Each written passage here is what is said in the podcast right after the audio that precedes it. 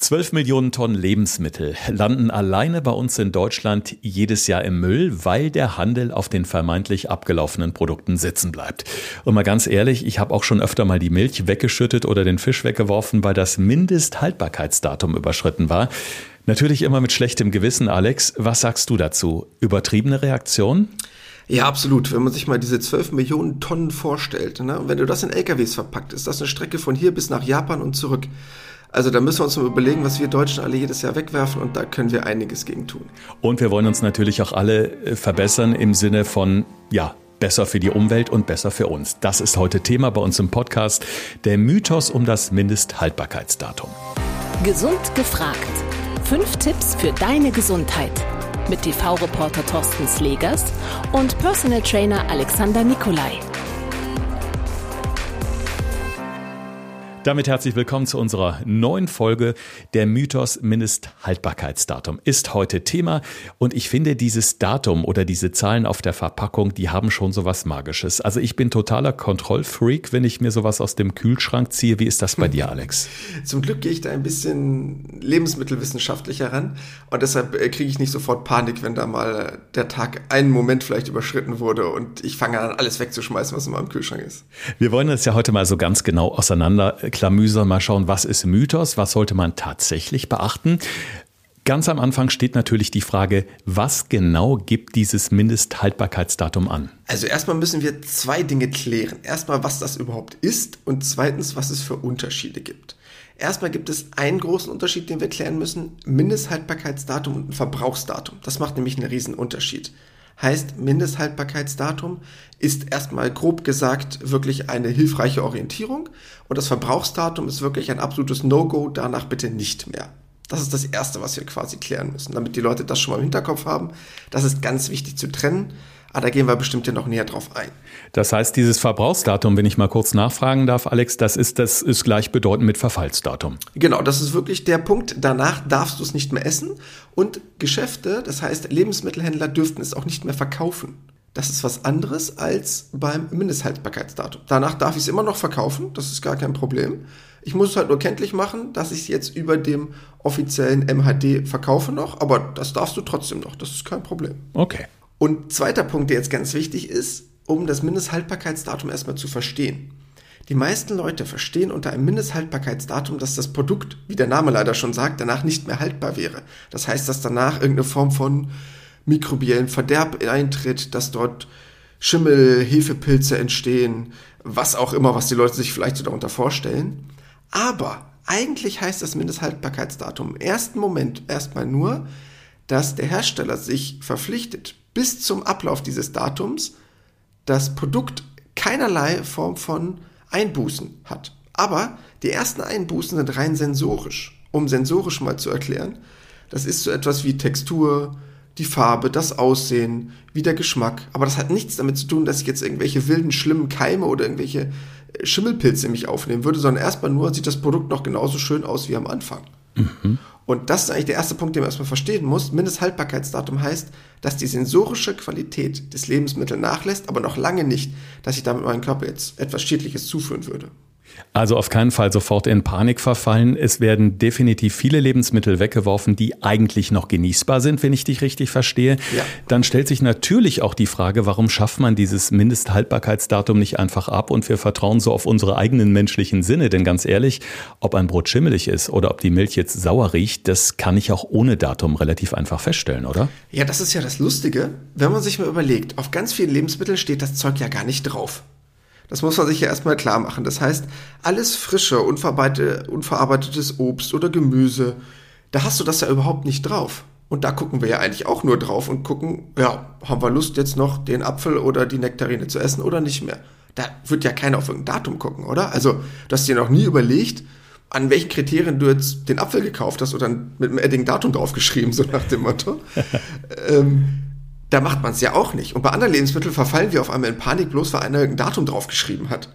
Also ja, ich sag ja, das sind das sind diese magischen Zahlen. Ja. Ich mache das beispielsweise bei den Bananen, um mal ein Beispiel zu nennen. Ich mag die etwas süßer, aber dann gucke ich eben auch, sind sie jetzt schon zu braun? Und ich stelle mir vor allen Dingen die Frage, wann will ich die denn essen? Will ich die jetzt morgen essen? Dann sind sie geschmacklich super. Will ich die erst für nächste Woche haben? Nehme ich natürlich eher die etwas grüneren Bananen. Absolut. Das heißt, du machst dir ja sogar Gedanken darüber, dass du absichtlich die Reifung mit einbeziehst in deinen Kaufprozess. Und bei anderen Produkten kommt sofort in die Tonne oder was? Das ist ja an sich total unlogisch. Aber das ist auch das klassisch deutsche Problem. Wie kennzeichne ich etwas? Also, bestes Beispiel früher waren es Krankenkassen, mittlerweile sind es Gesundheitskassen. So, klingt einfach besser. Und im englischsprachigen Raum zum Beispiel ist das Mindesthaltbarkeitsdatum einfach nur ein Best Before. Und Best Before ist halt viel besser, weil das ja eigentlich bedeutet, am besten verzehrst du es vor dem Datum, weil dann schmecke ich am besten. Und nicht, oh mein Gott, jetzt werden wir alle sterben. Und das ist leider das, was uns so ein Ding suggeriert. Ja, das klingt, das klingt wirklich gut. Also das klingt direkt viel positiver, gebe ich dir absolut recht. Aber da müssen wir grundsätzlich mal die Frage so klären, hm, wie lange sind denn Lebensmittel so im Schnitt überhaupt haltbar? Also wie unterscheidet man da? Ich glaube, äh, wenn wir mal kurz beim Beispiel Milch äh, bleiben, da wird es, glaube ich, auch erst dann spannend, wenn ich die zum ersten Mal aufgedreht habe und dann wieder zurück in den Kühlschrank stelle, nachdem ich mir beispielsweise mein Müsli gemacht habe. Ja, definitiv. Denn man muss sich erstmal Gedanken Gedanken machen, wie fangen denn Lebensmittel an, schlecht zu werden. Das heißt, man muss sich überlegen, ich will euch jetzt nicht zu viel Biochemie da ans Bein labern, was es alles für unterschiedliche Formen von mikrobiellem Verderb gibt, aber ganz grob gesagt, alles, was ein Lebensmittel vergammeln lässt, ist einmal die Form von einem AW-Wert. Wir wollen jetzt nicht zu biochemisch werden, das ist quasi das freie Wasser in einem Lebensmittel. Ähm, kann man sich jetzt vielleicht nicht so viel darunter vorstellen, aber um ein ganz einfaches Beispiel zu haben für unsere ZuhörerInnen. Stell dir mal vor, du hast ein Glas Wasser, da ist eine gewisse Menge an Wasser drin. So, wenn ich jetzt da Salz reinschmeiße, dann ist das Wasser quasi gebunden. Aber es ist immer noch dieselbe Menge Wasser im Glas, die ist nur nicht mehr frei verfügbar. So. Und so kannst du das quasi Lebensmitteln vorstellen. Ist da viel freies Wasser drin, also kann das Ding schnell verderben, wie bei Obst zum Beispiel. Oder ist das Wasser sehr stark gebunden und es bräuchte länger, bis es mikrobiellen Verderb herbeiführen könnte. Das ist quasi so ein Punkt. Also wie viel Wasser enthält ein Lebensmittel? Und dann hängt es halt davon ab, wie wurde das Ganze, wenn es verarbeitet wurde, zum Beispiel in der Zubereitung vorbereitet. Das heißt, ist in meinem Lebensmittel zum Beispiel ein Unterdruck, das heißt, habe ich dort den Sauerstoff entfernt, was auch dazu führt, also wie in Konserven oder in anderen Lebensmitteln ist das Vakuum verpackt. Wurde das vorher erhitzt, wie es ja oft mit der Milch gemacht wird, das heißt, dann wird halt Haarmilch unfassbar lange haltbar oder halt nur ganz kurz, dass normale Milch ist so wirklich quasi auf Lebensmittel ein und kann beeinflussen, wie viel oder wie schnell mikrobieller Verderb entstehen kann. Wo du gerade von diesem Glas mit dem Wasser sprichst, fällt mir noch was anderes ein, wenn ich so in meine frühe Kindheit zurückdenke. Da hatte meine Oma, die ich dann sonntags morgens immer besucht habe, wenn die Eier aus dem Kühlschrank geholt hat, dann hat die manchmal so ein Ei genommen und hat das in einem Glas Wasser versenkt. Und ähm, ja. ich meine, es hätte auch irgendwas mit so einem Check zu tun gehabt, ob die noch gut sind oder schon faul. Ist da was dran? Ja, ganz schlau. Also, die war schon ganz fortschrittlich unterwegs. Ähm, ganz einfacher Lifehack nämlich, du kannst einfach ein Ei in ein kaltes Glas Wasser legen. Darf nicht kochen, ne? weil dann schwimmen Eier immer oben. Es muss ein kaltes Glas Wasser sein. Und wenn du das da reinlegst und es bleibt unten flach auf dem Boden liegen, dann ist das noch super. Wenn sich das schon so langsam nach oben wölbt, also wenn die Spitze schon nach oben zeigt, dann wird es langsam grenzwertig und wenn es oben schwimmt, dann kannst du es auch gleich wegschmeißen. Wo wir gerade so bei diesen Lifehacks sind, das betrifft ja sicherlich nicht äh, nur die Eier. Äh, was steht denn sonst noch so im Kühlschrank rum? Oder wo sagst du hier, paar Sekunden Aufwand, klasse Trick, da müsst ihr gar nicht aufs Datum gucken, das könnt ihr direkt selbst checken. Also es gibt so einen ganz billigen Spruch, den man aber bei allen Sachen immer anwenden kann, von oben nach unten. Heißt, mit den Augen angucken, mit der Nase riechen, mit dem Mund schmecken. Das heißt, zuerst schaue ich mir Lebensmittel an, wie sieht das rein optisch aus?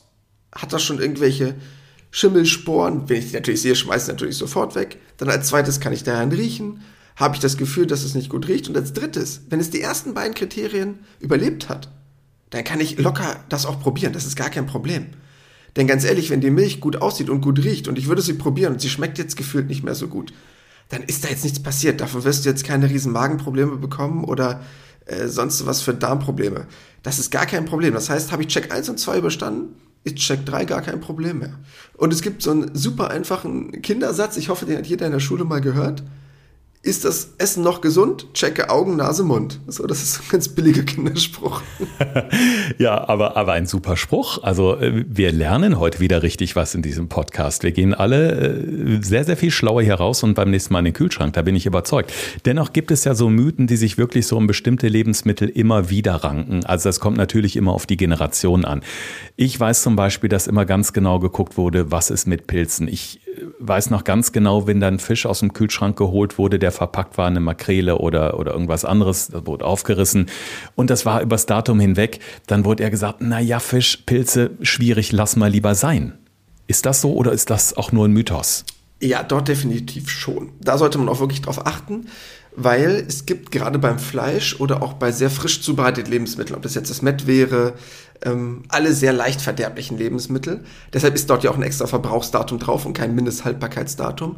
Das Problem, dass es dort ein Verderb geben könnte an Keimen, an Bakterien, die du nicht riechen kannst. Das heißt, Milch kannst du riechen, ob die verdorben ist. Du riechst es bei anderen Lebensmitteln auch, aber bei Lebensmitteln mit Verbrauchsdatum nicht unbedingt. Das heißt zum Beispiel, bestes Beispiel Thema Salmonellen.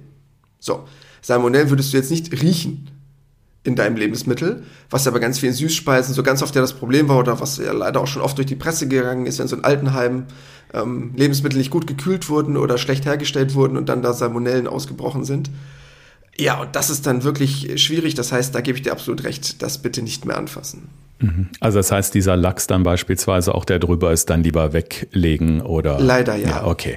Na, wir wollen ja auch gesund bleiben, das ist ja auch ganz wichtig, ja. aber es ist ja auch eben interessant zu wissen, dass es wirklich nur eben auf bestimmte Lebensmittel zutrifft, ähm, die wir dann auch nochmal entsprechend äh, kennzeichnen werden in den Shownotes zu dieser Episode später, so dass ihr auch einen kleinen ja, Leitfaden habt im Grunde dafür. Du hast es gerade schon angesprochen, Alex, die Lagerung, die ist ja ganz entscheidend. Wie lagere ich meine Lebensmittel? Stehen die trocken, stehen die eher feucht? Hm, ich muss mal so eine kleine Geschichte aus dem eigenen Umfeld äh, erzählen. Wir haben uns gestern gewundert, warum denn das Toastbrot schon wieder verschimmelt ist. Dann ist uns aufgefallen, ui, das lag ja in der Schublade unter dem Backofen. Und wir haben jetzt gemutmaßt, naja, vielleicht war die Umgebungstemperatur dann doch recht heiß. Die Hitze hat ausgestrahlt. Dazu dieses feuchtwarme Wetter, was wir momentan haben, könnte ja möglicherweise ein Prozess sein, der dieses eigentlich recht frische Toastbrot von letzter Woche so schnell zum Schimmeln gebracht hat, oder? Das Brot sollte halt möglichst trocken gelagert werden. Das wäre damit der Punkt. Ne? Das heißt, es sollte halt jetzt in einem abgeschlossenen Raum, am besten wäre dafür wirklich der ganz klassische Brotkasten. Also das ganz klassische Oma-Prinzip ist da immer noch am besten, ähm, weil es einfach dafür sorgt, dass Brot am längsten haltbar bleibt. Man könnte natürlich auch theoretisch Brot in den Kühlschrank packen, das ist nur leider keine gute Idee, da es halt da einfach super schnell austrocknet und einfach extrem schnell seinen Geschmack verliert. Mhm. Wein ist jetzt ein Beispiel, der hält ewig. Wenn es ein guter Wein ist, ja. Wenn es ein guter Wein ist, ja. Jetzt nicht der für 3,20 Euro aus dem untersten Supermarktregal. Nichts mit Tetrapack. Nee, nee, ja. nee, das bitte nicht. Schon schön in Flaschen und so richtig ne? gelagert, ganz klar. Aber ähm, was gibt's denn sonst noch so für Lebensmittel, die deutlich äh, länger haltbar sind, als wir das vielleicht überhaupt vermuten? Also erstmal ganz billig gesagt, alle Trockenprodukte. Um sich mal vorzustellen, ganz einfach Trockenprodukte ist sowas wie Nudeln, wie Reis oder auch sowas wie Gewürze, Salz, Pfeffer, ähm, alle Kräuter. Ganz ehrlich, damit kannst du nichts falsch machen. Die kannst du auch noch in zehn Jahren benutzen. Das ist wirklich gar kein Problem. Weil da ist fast gar kein freies Wasser drin. Da sind auch keine Bestandteile mit drin, wo man sagen müsste, okay, die könnten jetzt großartig verderben. Mhm. Du kannst die Nudelpackung, also ich will mich jetzt nicht zu weit aus dem Fenster lehnen, aber außer dass die blöde schmeckt, da kannst du auch noch zehn Jahre später kochen. Wenn die jetzt nicht feucht standen und du hast die nicht geöffnet, ne, ganz wichtiger Punkt, so wie vom Hersteller gekauft, dass dort auch von außen keine Keime reingekommen sind, ewig lange. Das heißt, alles, was Trockenprodukte sind oder Kräuter und Gewürze, die schmecken dann halt irgendwann vielleicht ein bisschen weniger, dann musst du einfach ein bisschen mehr nehmen, um denselben Geschmack zu erzielen. Aber getrocknetes ist total egal. Das heißt, Alex, diese riesigen äh, Vorräte an Mehl, die sich viele Menschen während der Lockdowns äh, angeschafft haben, die können bedenkenlos gelagert werden, direkt neben dem Klopapier und werden wahrscheinlich nicht so schnell verfallen in den nächsten Jahren. Ja, ich sag mal so, die Franzosen waren schlauer, ne? Die haben Kondome und Wein gekauft. Wir haben halt, äh, ja, Reisnudeln und Klopapier gekauft. man muss halt das Leben auch richtig genießen, dann hat man auch nicht so viele Vorräte danach. Das klingt schon mal sehr gut. Äh, deshalb reden wir ja auch darüber, weil jetzt haben halt ganz viele Leute super viel da stehen. Aber ihr braucht euch keine Angst machen. So weder das Klopapier noch eure Nudeln zu Hause werden schlecht. So, dann wollen wir uns mal äh, die Liste der Konservenlebensmittel angucken. Das ist ja auch was, wie ähnlich, ähnlich wie das Mehl oder das Klopapier, die stehen dann im Keller irgendwo, äh, da sind die Regale oft mit voll. Äh, wie ist denn das dabei bei den Konserven und dem Mindesthaltbarkeitsdatum? Ja, viele haben ja im Lockdown auch da sich extrem stark eingedeckt, was ja auch eine praktische Idee ist und ich kann es auch verstehen, wenn man denkt, ich kann jetzt vielleicht häufiger nicht einkaufen gehen oder habe eine etwas größere Familie zu versorgen. Auch bei Konserven eigentlich gar kein Problem, weil die erstens sehr gut hergestellt werden mittlerweile. Das heißt, was den Sauerstoffanteil angeht oder dass es vorher schon vorerhitzt wurde. Das heißt, das ist ewig lange haltbar. Das ist wirklich Monate oder bis zu Jahre haltbar. Ganz billiger Trick, einfach gucken. Klingt jetzt ein bisschen eklig, aber stimmt leider. Wenn der Deckel sich nach oben wölbt, dann muss man sich ein bisschen Gedanken machen bei Konserven. Sonst aber nicht wirklich. Das ist auch wirklich noch Monate darüber danach haltbar. Ist gar kein Problem. Okay, man will sich jetzt nicht vorstellen, wie es unter dem Deckel aussieht. Das tun genau. wir an der Stelle nicht. Wir überlegen jetzt lieber mal, wie wir uns da einfach auch in unserem Einkaufsverhalten vielleicht ein bisschen äh, ja, weiterentwickeln können. Ich habe es ja eben schon gesagt, am Beispiel der Banane ganz wichtig, einfach auch mal überlegen, wann möchte ich ein entsprechendes Lebensmittel auf dem Tisch haben und dementsprechend eben dann noch einkaufen, ob es frisch ist, ob es erst für übermorgen ist, wie auch immer.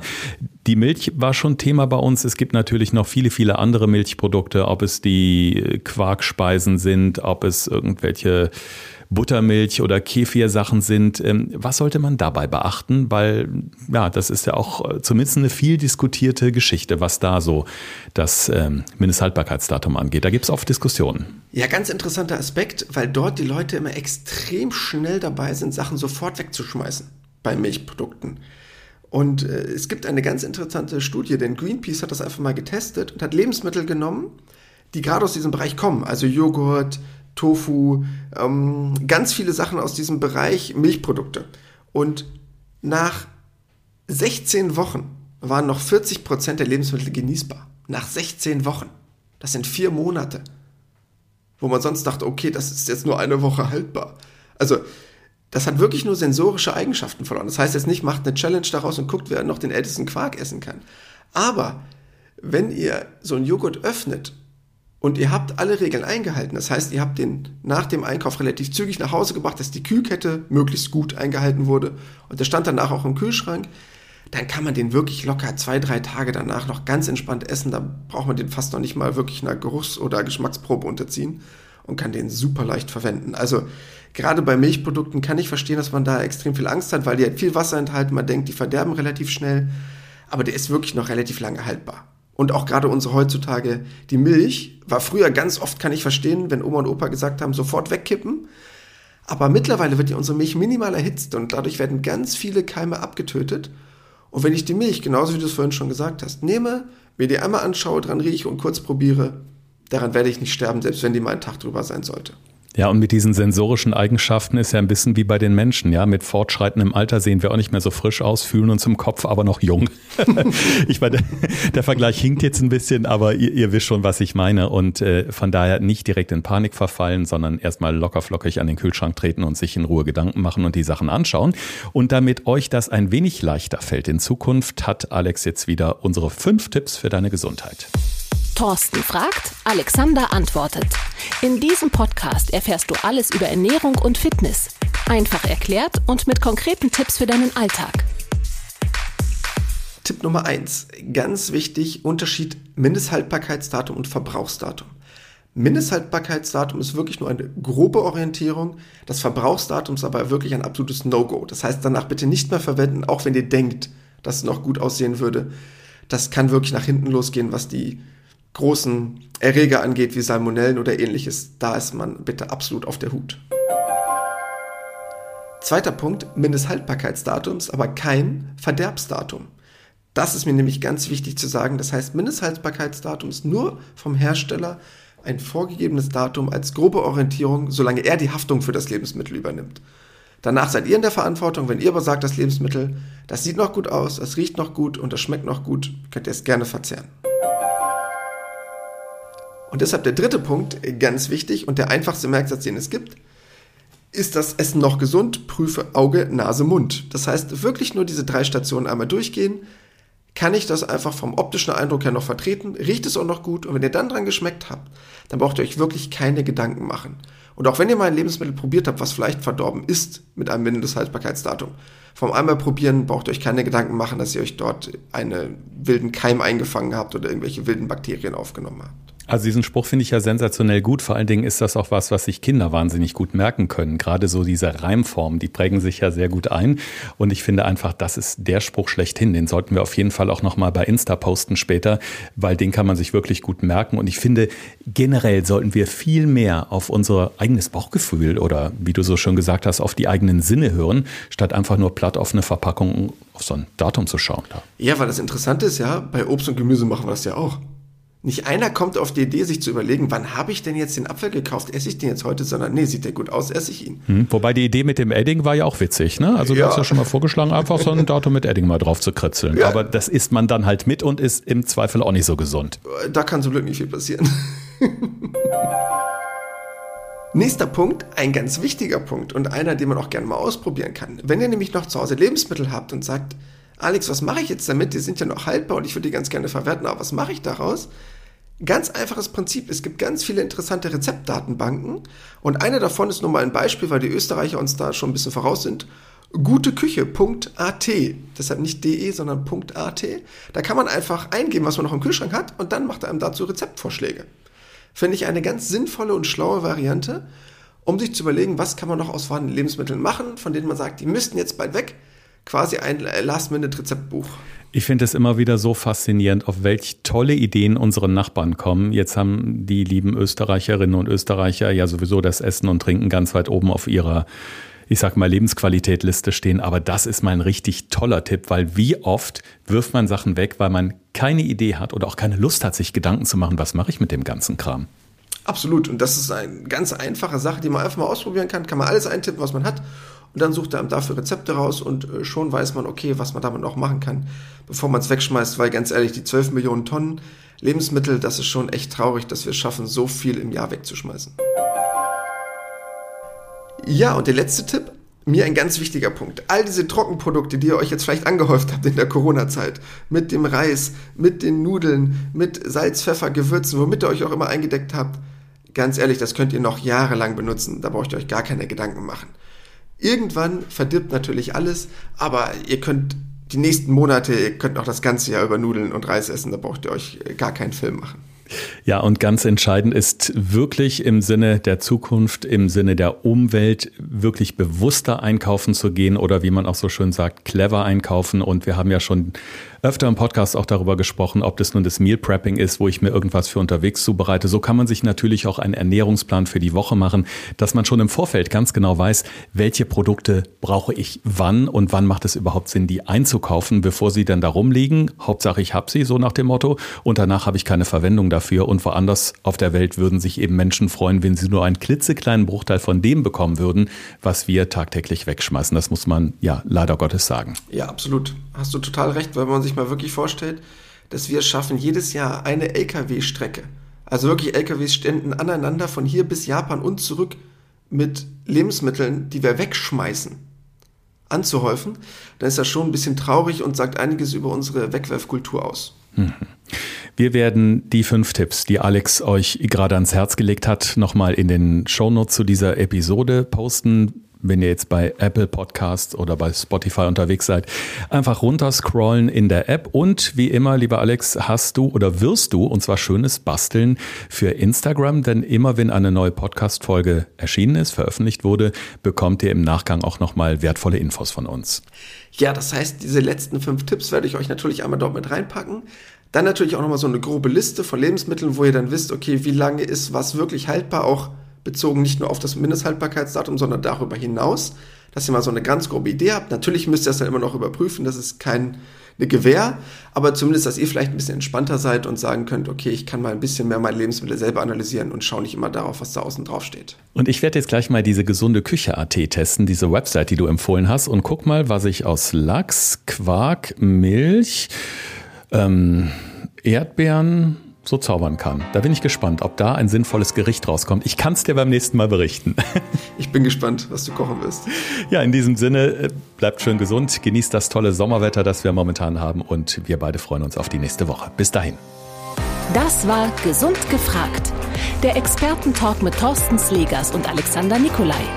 Wenn es dir gefallen hat, abonniere gerne unseren Podcast und verpasse keine neue Folge mehr.